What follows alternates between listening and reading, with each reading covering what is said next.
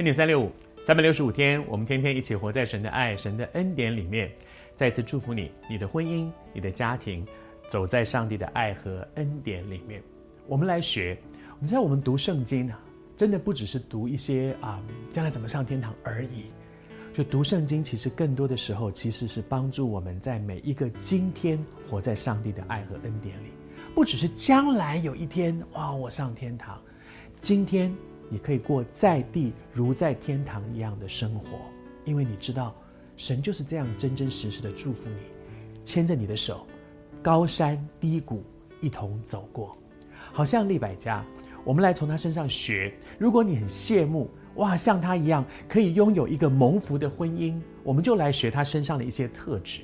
这几天我们提到，是他有一些条件是先天的，你会觉得说，那我就没有他长那么漂亮啊，我没有他有那么好的家世，那么好的背景，那些不是我能够决定的，上帝也不会要你为这些你不能决定的事情负责任。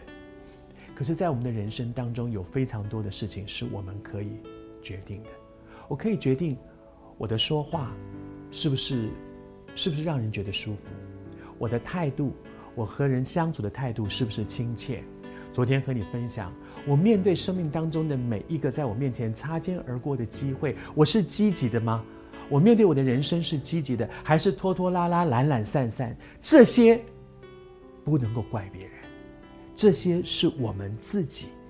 我可不可以在我的人生当中预备我自己，成为一个可以掌握、抓住机会的人？利百加一直都是用一个很积极的，用一个很正面的，用一个很。很容易与人相处，很亲切的态度去面对他周遭所发生的一些事物，而这一切背后其实是爱。他顾到别人的需要，他出来打水，他有一个他要做的事情，打完水赶快回家，谁没有事情呢？每个人都忙啊！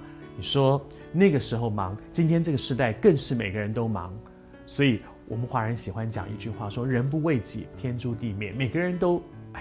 自扫自的门前雪，莫管他人瓦上霜。我把我自己顾好都来不及了，哪有时间管别人呐？但是，利百加不是这样一个人，他的心里面有别人，他看得到别人的需要。一个路人，这个老仆人对他来讲，不过就是路上所对他来说，可能这一辈子就会见一面的一个路人。可是那个路人有需要的时候，来到他的面前说：“你可不可以给我点水喝？”他是来打水的，他跑那么远来打水。那个时候打水这件事情对这些女孩来讲是辛苦的，他不像现在自来水龙头打开来就是有水，那个茶壶一倒就给你，只是一举手之劳。那个时候打水，尤其是你看到他后来还去为了他的一堆的骆驼等等这些，恐怕他要他要累个大半天呢。可是他愿意，因为他的心中看到别人的需要。这女孩子除了长得漂亮之外，她的心中有爱，心中有爱，恐怕是一个更长远的、吸引人的，比外貌更吸引人的生命特质。